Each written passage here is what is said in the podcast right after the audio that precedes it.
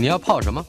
要泡茶、泡咖啡，可不要泡沫经济；要泡泡糖、泡泡澡，可不要梦想成泡影；要泡菜、泡饭、泡妞、泡书本，就不要政治人物跟咱们穷泡蘑菇。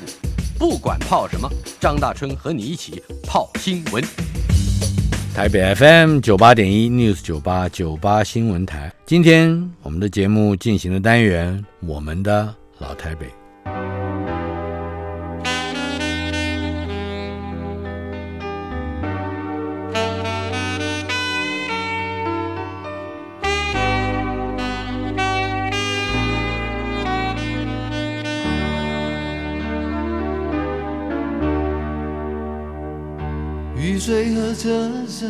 我的老台北没有一个固定的空间坐标，它在我们始终无法全然忘掉的往事里。我们的老台北今天这个单元来到了第五十二集，继续邀请到被称为地表最强里长啊，地球上最厉害的里长，台北市中正区中情里里长方和生先生。和生兄，你不但是地表最强里长。呃，也是曾吉祥社会服务协会的理事长，呃，以及台湾食物银行联合会的理事长。对，这里头有一个不断发展、绵长不绝的一个理念。给你一分钟的时间来谈谈台湾食物银行联合会这一个组织，它的缘起跟它后来要达成的一个理想和目标。食物银行是让需要的人得到需要的东西。一百零二年开始成立到现在，我们全国有将是六十家食物银行了。嗯，那连接了很多各地的好朋友、伙伴，还有社团、社区一起来做，所以它是一个联盟。如果大家想要做食物银行，在你社区里面想分享冰箱，请大家都跟我联络，我再好好的跟大家介绍。嗯哼，我相信已经开始有人准备打电话了，可以欢迎。怎怎么找你？我的电话是零九三五九二零三二九。零九三五九二零三二九，嗯，只要你社区愿意做，你社团想做、想了解，你可以打方和生 FB，都可以找到我。嗯哼，方圆的方，荷花的荷，生命的生，对，嗯，一个充满了服务和奉献精神的单位。讲到服务和奉献，我们上个礼拜跟方里长分享到了一个故事。那就是方和生里长小的时候受到很大的启发、诱导和鼓舞的王冠英。对，王冠英这个名字在我们这一辈人这个耳朵旁边盘旋已经很久了。对，他骑个三板车，李亚嘎，台湾叫李亚嘎，到处去找这些个大家可能用不到、不再读的旧书。对，然后把把它做了一些整理、打包。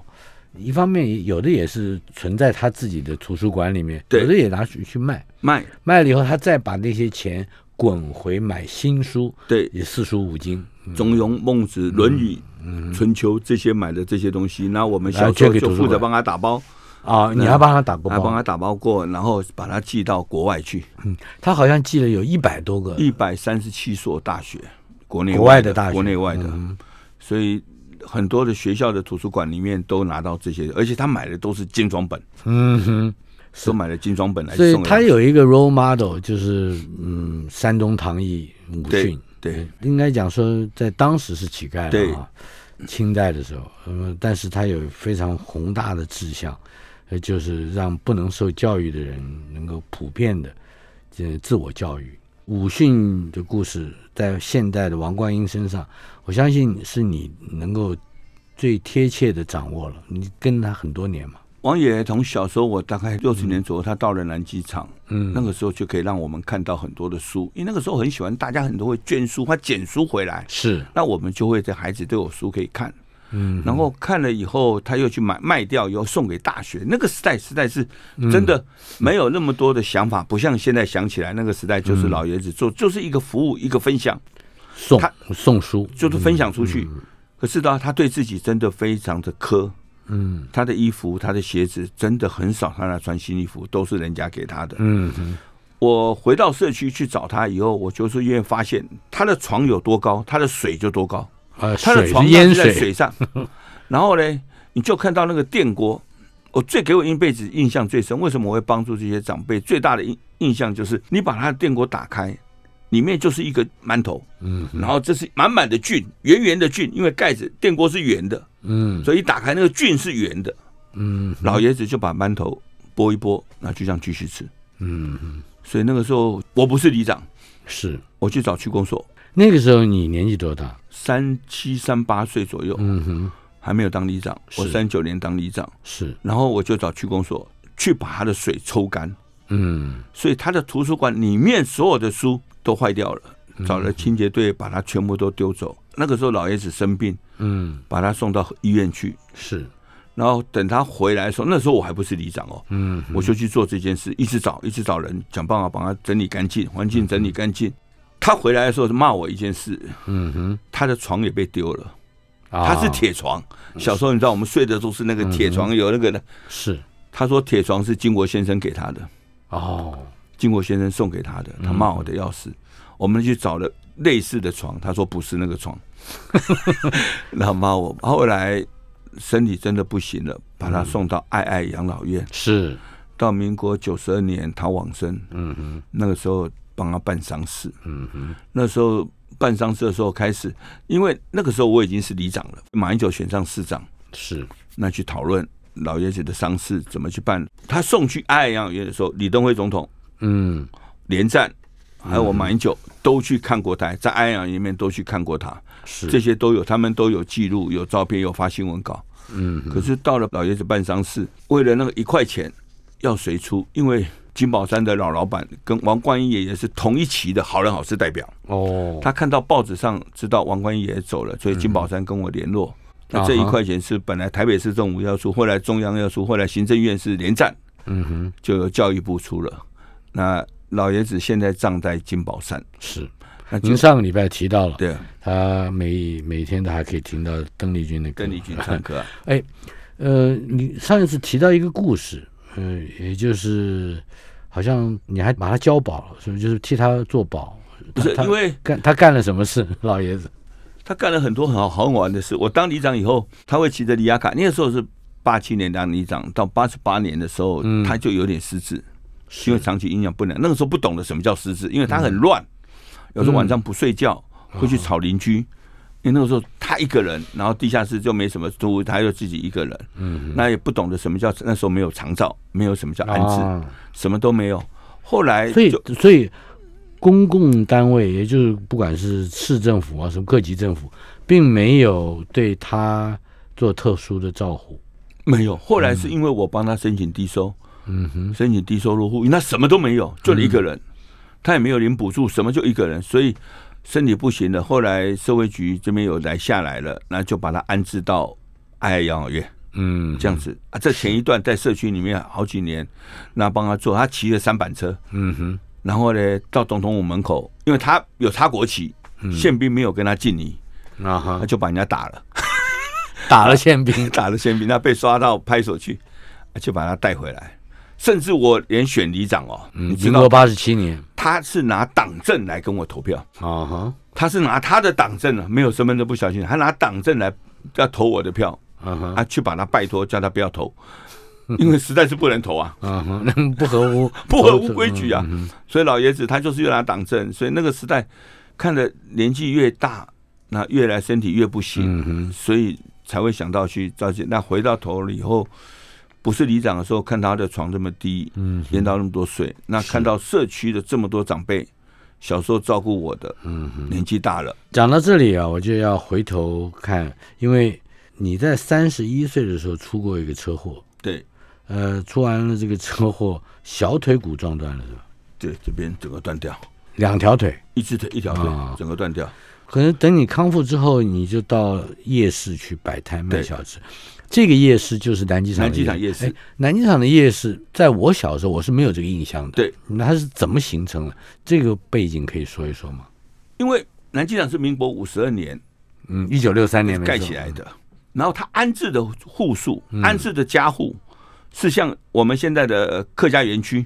嗯哼，后面不是有一个跨题平台？是，郝龙斌市长做了一个跨平台，可以骑脚踏车过去，对。不对。嗯啊，那个提防在那个时候青年公园以及没有提防的时候，嗯。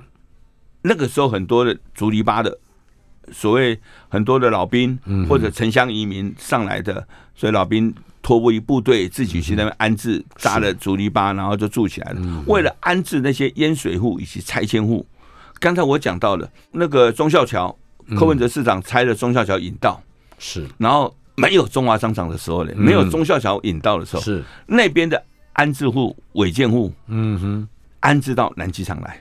哦，所以南机场它是一个先建后拆的一个国民住宅。是，像我爸爸就从和平东路跟新南安置，因为做要加盖，所以安置到南机场来。嗯，所以他就是为了这些拆迁户、违建户盖的国民住宅，第一期就是在这里诞生的。是，这样子，呃，但是盖是盖好了，对可是一开始并没有夜市啊，对。然后这些人各地都来。啊，先生有很多先生，就像我爸爸一样，要去补皮鞋，要去补雨伞，有些要去做零工。嗯可是太太在家里，她会煮馄饨汤，嗯，她会煮一下小吃，甜不辣，就补贴家计，哎，补贴家计。那些妈妈们、奶奶们，他们就在门口夜市的旁边就摆了摊子。嗯嗯，那个时候，中义国小五民国五十四年一盖起来了，嗯。哼，可是到中义国小的一楼是一个菜市场，是。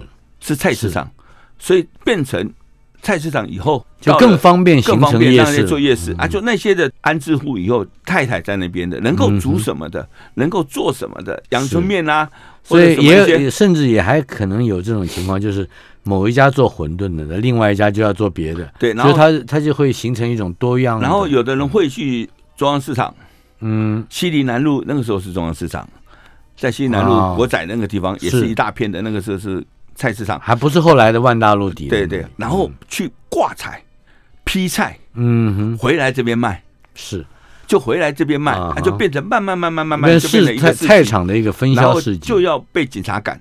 嗯哼。到了民国七十五年以后，台北市政府做了一个案子，因为那个时候抓的很凶。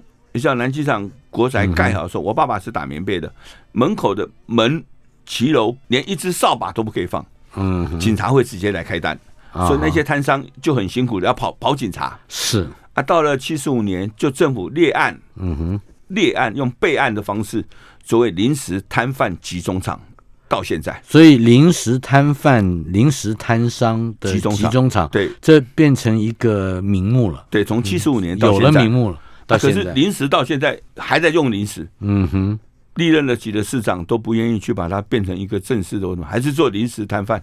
这个中间，即使是从一九八六年、民国七十五年算，到现在也三十四年，对啊，对啊，对啊，历任了那么多的市长，我提案也提那么二十四年了，他们都不愿意去正式面对。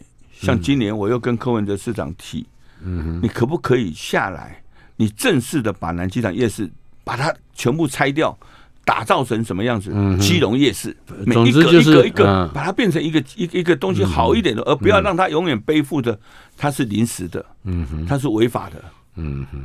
大家看市政府今年愿不愿意再做？呃，你在当时的夜市里头卖过小吃，也卖过花是吧？也卖过鱼，也卖过鱼、鱼。斗鱼、小斗鱼都有卖过花，哎，你你卖什么小吃？卖东山鸭头。你也是自己做？那个是找了一个朋友介绍一个人来做，我们一起研究出来。在台南那个时候，东山鸭头就非常有名。嗯哼。那我们去研究它的那个配方出来，煮出来。哎，等一下，东山鸭头是已经有名名号对，号的了，就名号的。那你用人家的，对，用人家的，因为他没有专利嘛，所以全台湾现在到处都有 到东山鸭东山鸭东头。山鸭头啊，只是每一个人的口味不同，它是先卤再来炸。嗯哼，有鸭舌头，那里有鸭脖子、嗯鸭头，是是而且还有豆干、卤蛋、小蛋，就是小卤味了。这小卤味的部分，它是先卤过再去炸，嗯哼，甜不辣都卤过，然后再去炸，啊，用那个卤汁来去卤过，嗯，要把鸭头用个熏味卤掉。你一讲到这个下酒的酒肴，我就啊想起来了。呃，有一年，嗯、也就是食欲协会参加你们这个食享冰箱啦，什么什么呃什么银行这个募款餐会嗯，对募款餐会。呃，我记得你走过来跟我说，怎么办？就是喝不醉啊，怎么 很痛苦。其实你不见得是一个爱喝酒的人，呃呃，甚至我我平常没不没有见你喝过酒，对，可是你为什么会开始喝酒？这个事情好像也跟你的社会服务，跟你当里长这个有关系吧？我自己在家从来不会拿一杯酒喝，从来都不会，到现在还是不会。嗯那没有当里长之前也不会喝酒，嗯，啊，当里长对，你就是不会喝，对也不会想去喝酒。嗯。当里长以后，社区的老爷子们、外省的老爷子们嗯。就找我，里长三样给你选：抽烟、喝酒、吃槟榔，你选一样。抽烟我又不喜欢，吃槟榔又吃的满嘴，喝酒好了。嗯哼，就常常老爷子他们中午就开始喝，嗯哼，其实他们都不喝晚上的，他们都喝中午的，就把我叫过来了，那开始喝。而且这些外省的老爷子们，每一个都是先喝酒再吃饭，嗯。连我的老丈人也是一样，先喝酒再吃饭。所以他们喝酒的时候，大概都是不吃菜，桌上有几个小小豆干，小孩来就配个几个这样子喝了酒，那个白酒一杯一杯的喝，嗯哼，就这样慢慢的喝，聊天，慢慢的喝，陪他们喝。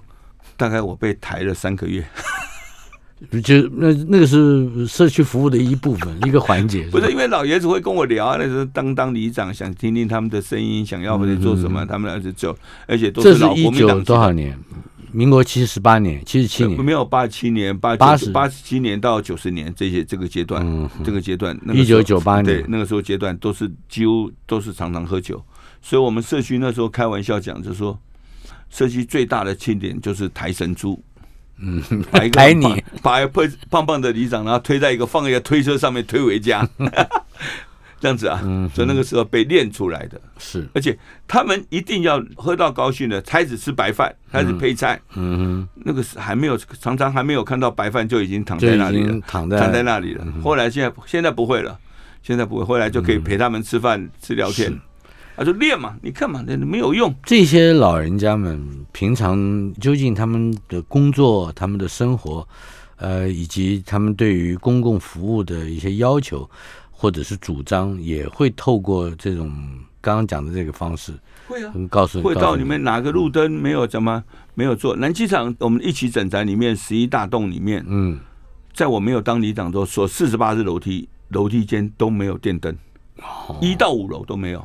嗯，你可以想象晚上要回家，整个都没有路灯，是，楼梯间的这是在当初在建设或者是盖的都没有，时候就是，都没有嗯，然后路灯也没有，那楼梯间的隔间都没有灯。嗯哼，是我当里长以后，这些老爷子跟我讲，他们下楼会跌倒，不方便，黑漆麻乌的。嗯哼，然后我们南机场现在一到五楼，四十八楼梯都有大扶手，啊，白铁的扶手。哦扶手也是新做的，，对，就是让老先生、老太太有一些妈妈们手上提着菜或者抱着孩子，他一只手方便扶着楼梯可以下楼上去。嗯，所以这些都是这些老爷子在告诉我，你要做这个。哎，因为那个时代是马英九当市长，啊。跟市长提了这些提案，就帮南机场做了这些东西，这样子。我们如果回头去看你刚开始，也就一九九八年以后两三年的第一任当里长的时代，那个时候我们一般来说对于社区服务的概念还不像今天这样的进步跟细腻。对，可以谈一谈这种里长在当时能够做的或者能够下手参与帮助这个李明去改善生活的是手段或者是这个项目有哪一些？其实一般的里长到那个那个，我三九年当里长，说在第一次八七年当里长也不会当里长，嗯可是接了职务了，然后来当了，那看到了社区的越来越多的弱势，尤其爷爷奶奶们很多两个剩一个，嗯哼然后没有儿女的或儿女在大陆的，啊，没有办法照顾他的，是。他也没有补助，所以我开始就研究所谓的低收入申请、中低老人怎么申请，嗯，就让这些长辈那些弱势的才能够申请。我们一开始我当中低老人生活津津贴啊，对，还有低收入户，你知道吗？我们社区大概那一年开始，一年内就多了两百多个低收，呃，这这 这个是因为标准。因为它本来就是低收，啊，他并不会申，请，嗯。没有人懂得申请，包括残障鉴定，嗯，残障取得残障证手册，然后才给我补助。他。还应该有一些 paperwork，要比如说填单子啊，填单子那些就跟李干，事就开始讨论，嗯那交一交一交，那一户来做。那老人的送餐以及独居老人的政策，就是我跟马英九提的。嗯哼，如果长一辈，你还记得以前最早那个给老先生做的卡片，公车是用卡的，啊哈，那健老卡的。是。那个时候当里长很好玩，很多老爷子在车上会被公车司机骂，呃，原因老太太骂，因为不小心就呃动作慢嘛，就被司机骂。不像现在的公车司机服务就比较好，嗯以前的公车司机服务就不好。嗯。可是后来我也跟他不太喜欢他的工作，对啊，然后服务了以后，服务做里长以后，跟市长提了，你知道我把每一张的坐公车票嗯。上面都打上申诉电话，啊，印在上面。嗯哼，结果我为了这件事情，到了市政府十一楼跟市长开会，公社处跟我讲，李长先生，这张卡要我们每一年要印多少的话，我们花费很多成本。我说你们这样一年要花几亿？他说五亿。我说你把五亿的工作可不可以让我来做？我印什么我都印给你。嗯哼公务员的心态就不太愿意去印印那个东西啊！我为什么想把那个申诉电话印在卡片？我心里想说，你这个司机不要骂骂一个到一个认识字的老人，，嗯哼，懂得反应的人，他就回家他会懂得去打电话申诉，是因为很多长辈这有一个威责的作用，有一个长辈，他每次问他你刚才坐几号车或坐什么的，嗯有些老先生乱了失智，他记不清楚，我也没办法替他去反映，嗯所以我就去申请了这个，也通过了。啊哈，是，呃，这个是很重要的而且现在所有的公车里面的申诉电话这么大，都是我。嗯哼，反正我就去跟他们讲说，你的申诉电话号码太小，你应该怎么怎么什么，就我就跟交通局一直提案嗯哼。啊，这就是里长可以做的、啊。在更早的推回去来看，呃，你们家的老爷子就是方伯良老先生，他原先也做过领长，对不对？对所以爸爸做领长，后来你做了里长，这个中间应该也有一些个就启发，或者说有一些个典范作用嘛。爸爸做领长到，因为很多老人会坐到我家门口去聊天，跟老爷子聊天，然后开杠。那需要什么困难，爸爸就叫我帮他写一些单子。啊，我小时候就记得，能让爸爸写什么东西拿来，我我儿子帮你写一下。嗯哼，尤其那一年我脚受伤，在家里的时候，更多的老人来找我。我也是因为这样子被你国民党变成一个代书先生了。被这样子被国民党推出来当里长。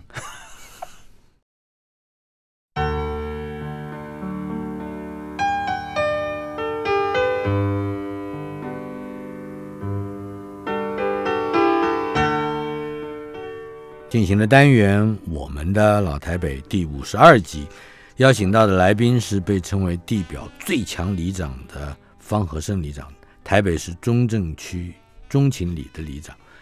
呃，方里长和我是老邻居，对我们应该是在同一个，我相信不超过一百五十公尺的对远的距离之内，生活圈共同生活了有没有几十年啊？三十年左右，有有有差不多吧。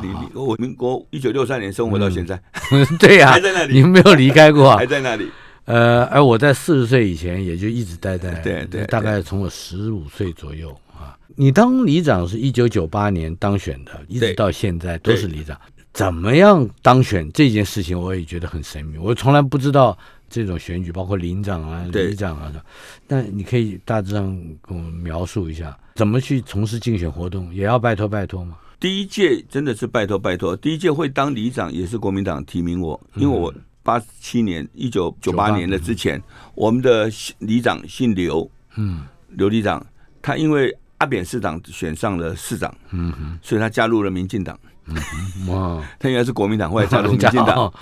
那因为南机长是一个大里，嗯。我们有将近六千票，现在还比较少，那个时候还八千多票，嗯哼。所以一个大里，而且是蓝大于绿的一个里。嗯哼。可是他就是加入了民进党，所以国民党就推我出来、啊。会推我出来最大原因就是那阵子脚受伤的时候，嗯，黄大洲市长跟赵少康还有陈水扁要选啊市他们在竞选市长，要选市长的时候，他们推出中低老人生活津贴的补助，六十五岁就可以申请。有些老爷子们不会写，嗯那不会写，不会写表单的什么那些的。我们的李干事因为我脚受伤，啊，说方先生可不可以帮帮忙去找我爸爸？因为我爸爸那个时候还是老领长，领长做了几年，嗯哼，然后叫我帮他写，就我就拿着表单嘛，就叫方和生几年出生年月日、什么身份证什么写一写，都到了点一点。那时候才慢慢去了解什么叫低收，什么叫中低。嗯可是写过一个了，通过一个了，通过两个了，就门一打会有成就感就门门不是早上一门口一打开，门口就一堆老人拿着站在门口等你的，你有名声在外了，是吧？去找方先生的儿子，嗯哼，他帮你写一写，他就会通过了。嗯哼，我也只是帮忙填个表单，后来才是慢慢去了解这个案子是怎么申请，怎么申了解，嗯需要什么资格，这样子我才会去帮这些长辈那个时。候选里长，难道不要比如说发名片啊、呃，做旗子啊？有没有应该也也有一个惯例吧？我大概是比较特殊的，我大概只有印个名片，那我想做什么这样子，连旗子都没有做。后来党部来找我。你连旗子都不做，连背心都不做，选举我说我不要做那些东西。嗯哼，所以我这几届后面这几届下来，我连一张旗子、一支旗子也都没做。你你还有竞选对手吗？没有，也没有嘛，对不对？所以我连旗子、文宣都没做。嗯，那一年就每户去拜访，每个楼梯去走，每户去敲门。嗯，那去拜访，然后去让他们知道我。我第一次就这样子选上，真的没有花一块钱，就这样选上里长了。我们仍然回到上个世纪，也就是一九九八年，你刚开始当里长的这个阶段，南机场那个时候的发展已经形成了名声很响亮的南机场夜市，那个时候已经形成了吗？对，那时候没有那么多有名，因为外面的西门町的诱惑比较大，还有才是东区起来，嗯，所以南机场没有那么有名。很多很多大的夜市都比华西街是，或者是万华的夜市都比南机场非常有名。饶河街已经是非常有名的夜市，所以南机场没有。啊。南机场是因为我做里长以后，我在做社区营造，我在做老人照顾这一块，越来越多的媒体像大春哥一样，越来越多的媒体在访问我做什么做什么。啊，越来越多人在关心南机场所有的动向以及南机场的发展，包括方和生。又做了什么？方文哲今年又做了什么？所以大家在媒体上讨论，在网络上讨论的越来越多。嗯，所以变成南机场夜市就越来越有名。这个夜市，呃，如果说我们纯粹就它的主要是以饮食为主嘛，那么以这个饮食的项目来说，它有什么样的特色呢？其实我们南京夜市里面的骂碗肉圆啊，嗯，赵辉讲很这是台湾小吃，非常有名的，而且是上过 CNN 的。每天就定时定量，就卖完就没有了。你要去排队，第一次一定要去排队啊！现在的排队，还有我们的 o day 啊，还有我们的甜不辣，嗯，这些这些早期的在南机场延到现在的都还非常有名。是吃饭吃东西都要几乎都要排队，还有铁板烧，还有我们的阳春面，是我们的牛肉面也都非常有名。现在的比较有名的就是我们的徐记川菜，嗯，一家川菜小渔村。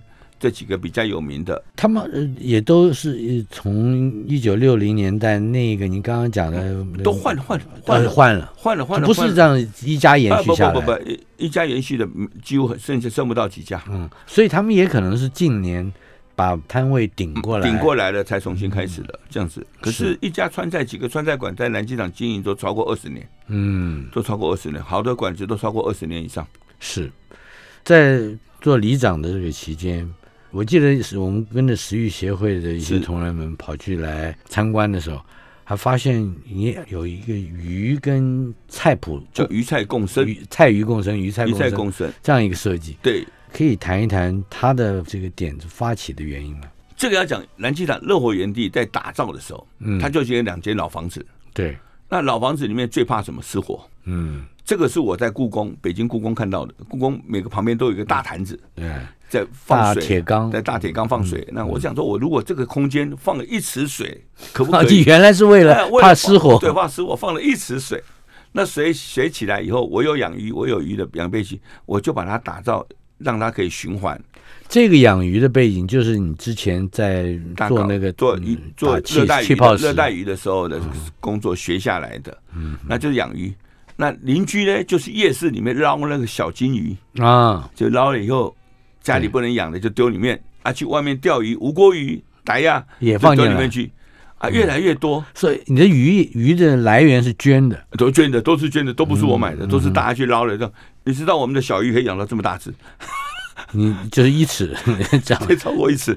然后呢，后来就是想说鱼钩，有一天在网络上看到鱼菜共生，嗯，可以用鱼的水，用水根的方式，嗯哼，去种菜，种了菜以后水再下来养鱼。如果我有在上面有放农药，那鱼就会死。嗯啊，所以利用鱼的粪便以及一些鱼的水里面营养去种菜啊，菜了以后拿下来以后，我就让我的国小班、国中班的孩子能够去学，嗯，懂得什么叫做环保这些东西啊。那些菜长大以后摘了以后，我们又可以去组成餐点，嗯，让国小班的孩子知道，他刚才下午他去把那个拔的菜以后。晚上的菜吃是这里来的，是在二零零二年，嗯，钟情里为里里面的老人家送出了第一份的便当。对，这距今也有二十年，讲起来也是一晃眼啊，非常之快，这个时间过的。呃，也就因为如此，这个便当之后成立了南机场，你刚才提到的乐乐活园地地，快乐的乐，生活的活，对还有乐活园地的爱心厨房。对，我知道有很多人都听说过这两个名词，但是我是有幸去了好几次啊。你可以大致上介绍一下南机场跟乐活园地的这个发起嘛？主要是我自己民国九十年开始来送嗯第一个便当，送出去以后，到现在我一天要准备五百多个便当。对，从第一个便当说起，这第一个便当是怎么发生的？因为当里长以后，常常会看到接收到邻居打电话，里长啊，像那个老先生、老太太家里跌倒生病了，我就会赶着去。可是我最能做的，就只有把老先生、老太太送医院，嗯哼，甚至老先生、老太太在家里往生，臭掉还要还要把它做办丧事。可是问题是，闻到那个味道，我到现在一辈子我都不会忘。所以我对我自己的要求，到现在对我自己的要求，我不会让我的长辈死在家里，嗯在经历过那一段，没有说他昨晚上睡觉，今天早上就起来就走了，嗯那叫幸福。可是我当天早上我就可以马上知道这个长辈我马上就会知道，而不会让老先生在家里没有人处理他的事。所以我一直把老人送去医院，嗯我就去问医院的医生，我要怎么去帮这些长辈？嗯我不懂，我要怎么去帮这些？我只能去送医院吗？嗯，只能送医吗？对？吗？他说，里长从餐食的照顾看有没有可能。所以民国九十年没有人在做送餐，所以那个时候我就试的是，我到老人家家里去，老先生家里去，我去拿一个便当，我送去家里，从你第一个便当，对，开始送。稍后片刻，马上回来。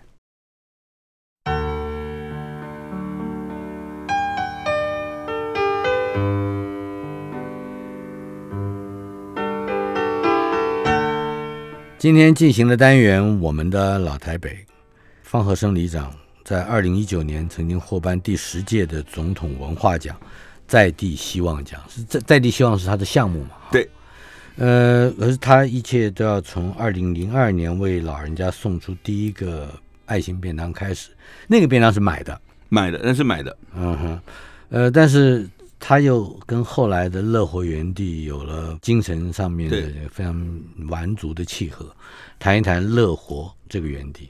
乐活是民国九九年我拿到的，嗯哼，拿到跟国防那部场地拿到，场地拿到的，那是一个废墟，嗯。热色场，就是社区里面就是有人闲置空间，嗯就把热色往里面丢。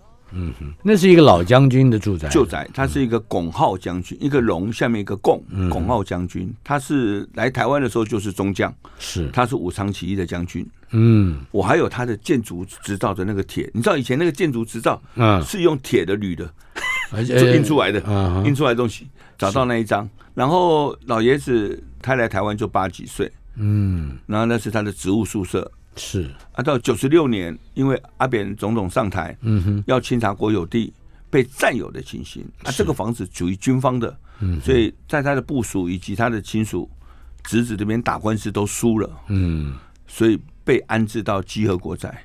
啊，这个房子在九十六年就闲置在那里。嗯嗯，啊，我就但是这政府或者市政府也没有用途，都没有用也不知道该怎么办。这段期间，九六到九九，我拿到这个空间以后，我跟马英九市长，后来马英九当总统，嗯哼，那我跟总统讲，我可不可以利用这个空间，让我去打造，我可以照顾更多长辈以及各后面所有的服务。嗯哼，我是第一个，国防部给了一个里长一个闲置空间，嗯是由国防部跟区公所签合约，是。代管合约。那嗯我再跟区公所申请当做里办公处，是，那这个地方不可以盈利，嗯，我们完全没盈利，从九九年使用到现在。嗯。啊，每半年一签，半合约是半年签一次。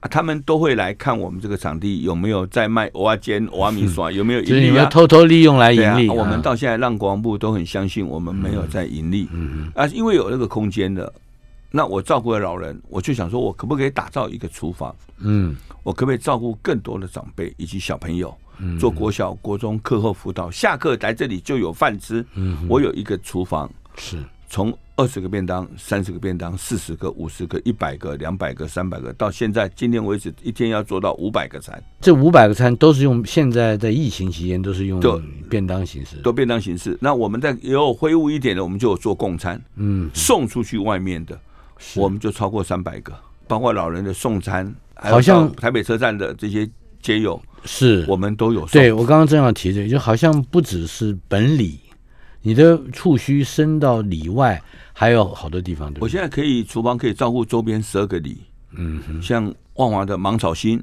他们照顾了一群女的街友，啊，让女的街友她不要躺在路边，租个房子给他们住，嗯然后他们去找工作，可以去做举牌，可以去做发传单，都可以，一天八百块也可以。嗯然后这些的餐点就由我来提供，是我来提供给他们，然后让这些餐点他们就可以吃。万华社福的以及人生百味的，在台北车站的一些失业的，嗯，因为愿意站在路边去领一个便当、两个便当回去吃，而且这些失业者他们没有要去偷去抢，嗯哼，我心里就想，我为什么不能拉他们一把？嗯，我会提供一点，就像王冠英爷爷给我的感觉，他就是一个服务，他就是一个分享，嗯对他老先生又没有任何的好处，可是老先生就照顾我们那么久，嗯。所以我如果可以利用我的厨房，利用这些可以吃的食材，嗯。所以我现在在淮南市场，很谢谢淮南市场的会长，嗯，让我有一个空间摆了一台冷冻冷藏车，啊是。早上七点半就会在那里。那这些摊商如果卖了剩下一包的玉米、一包的高丽菜、一包的豆芽菜，他都可以捐出来。啊，就不要丢到当天，我们就可以拿回来。对我下午四五点、三点多，我们又可以煮出一两百个便当，嗯把这些素菜、肉类都可以做。所以这些看起来可能过去讲就是废弃的东西，对，卖相不好的，卖哎对蔬丑蔬果对，都在当天最短的时间之内能够变把它成变成一个餐点，嗯变个便当。所以我的厨房叫做无菜单料理，料理界最高境界。就是 就是掉下来什么就是什么，我们就拿到什么，我但是你们一定运作了一段时间，大概一定也能够找到了那个那个规律或者节奏，都会都所以会都会有，不会不会说今天哎呦没有东西掉下来，都会有，还是会要去买，还是会有。嗯。尤其现在的猪肉特别的贵，嗯过年的猪肉真的是特别的贵到不行，都快被牛肉贵了。嗯哼，还有蛋哦也贵蛋也是一个大问题，蛋也是贵，又嗯又买不到，所以这些食材对我们来讲，我们都很需要。那有这些食材了，我们就善用，所以我才会想到丑蔬果。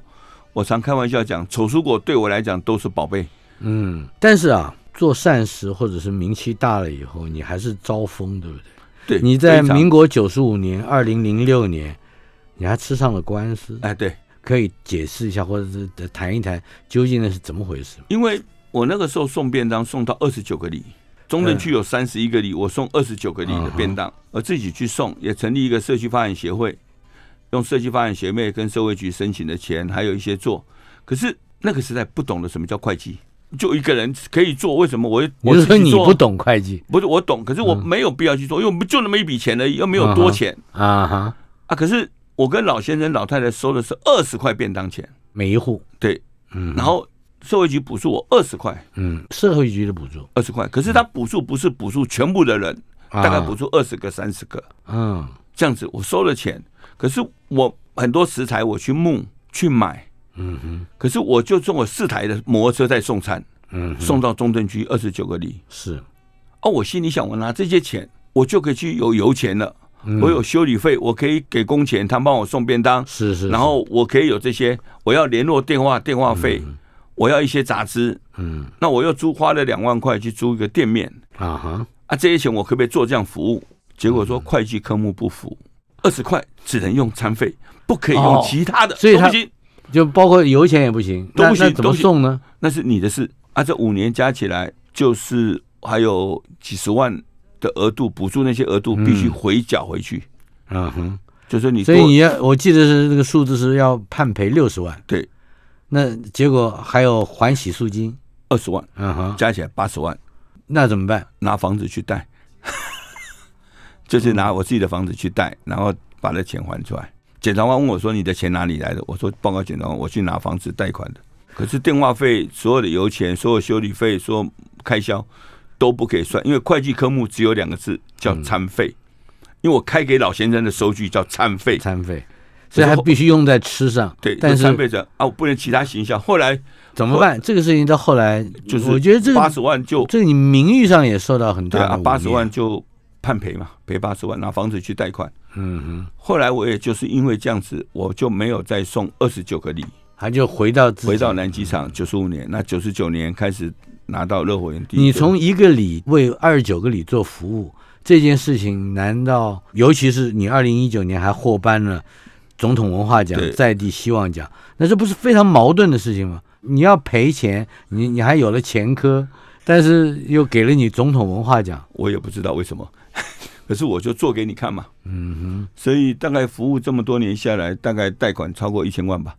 嗯啊，过年前刚好把一个房子卖掉，七百多万，要把债务还掉了，不要再背我一千多万，因为我现在募的款，任何一笔钱都进到协会去，嗯哼，不可以进到我个人的户头。我现在也请会计了，嗯哼，啊，社会局每一年都会查账，是，那、也都合法。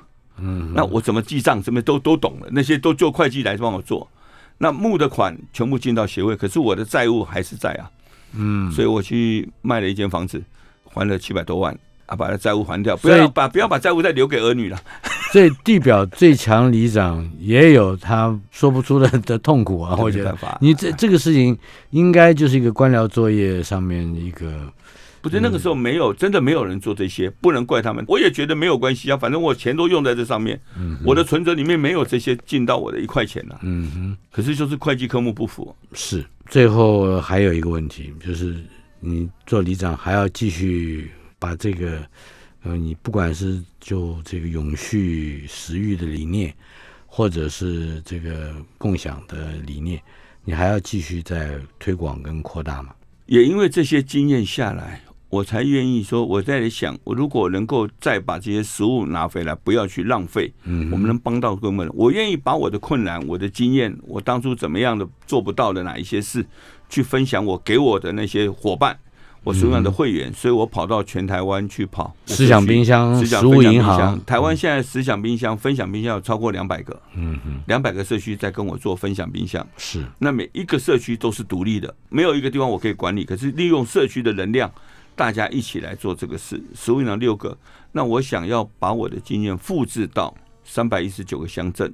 如果每一个乡镇下面都很多村跟里长，每个乡镇的有一间大的食物银行，它可以平常帮到很多需要被帮助的。在疫情灾变的时候，它可以备灾的功能。是，这是我现在在推的啦。我想把我的经验告诉他们，你们不要再走我以前的路，不小心就自己犯了这个错，嗯，没有注意这个事要被怎么样。那你们遇到的东西，尤其像捐款收据、捐物收据，我们应该怎么小心？我们应该怎么写？嗯，那补额现在的做，让大家敢做食物银行，那敢做这个。所以我很谢谢我们台湾这么多两百多个社区，愿意跟我一起做食物分享这个事情。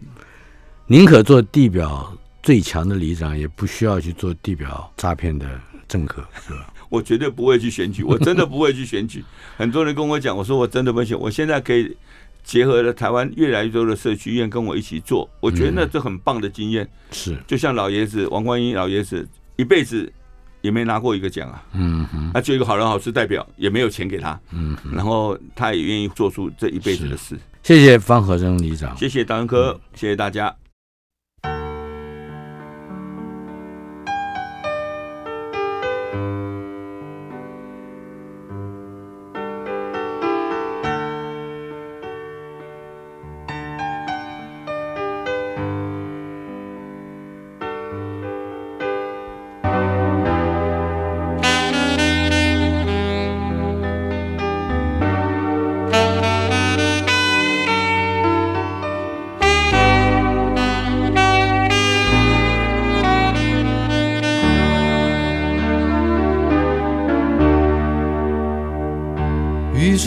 水和车声拥挤在窗口，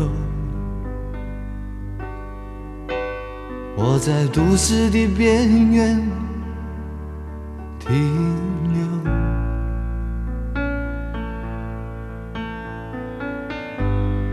少年的往事在回忆中消失。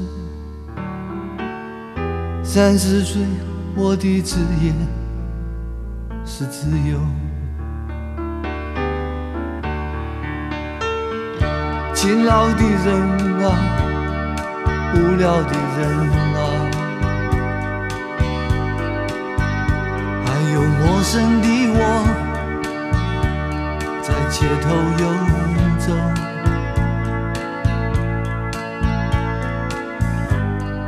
白色的墙柱，玻璃的黑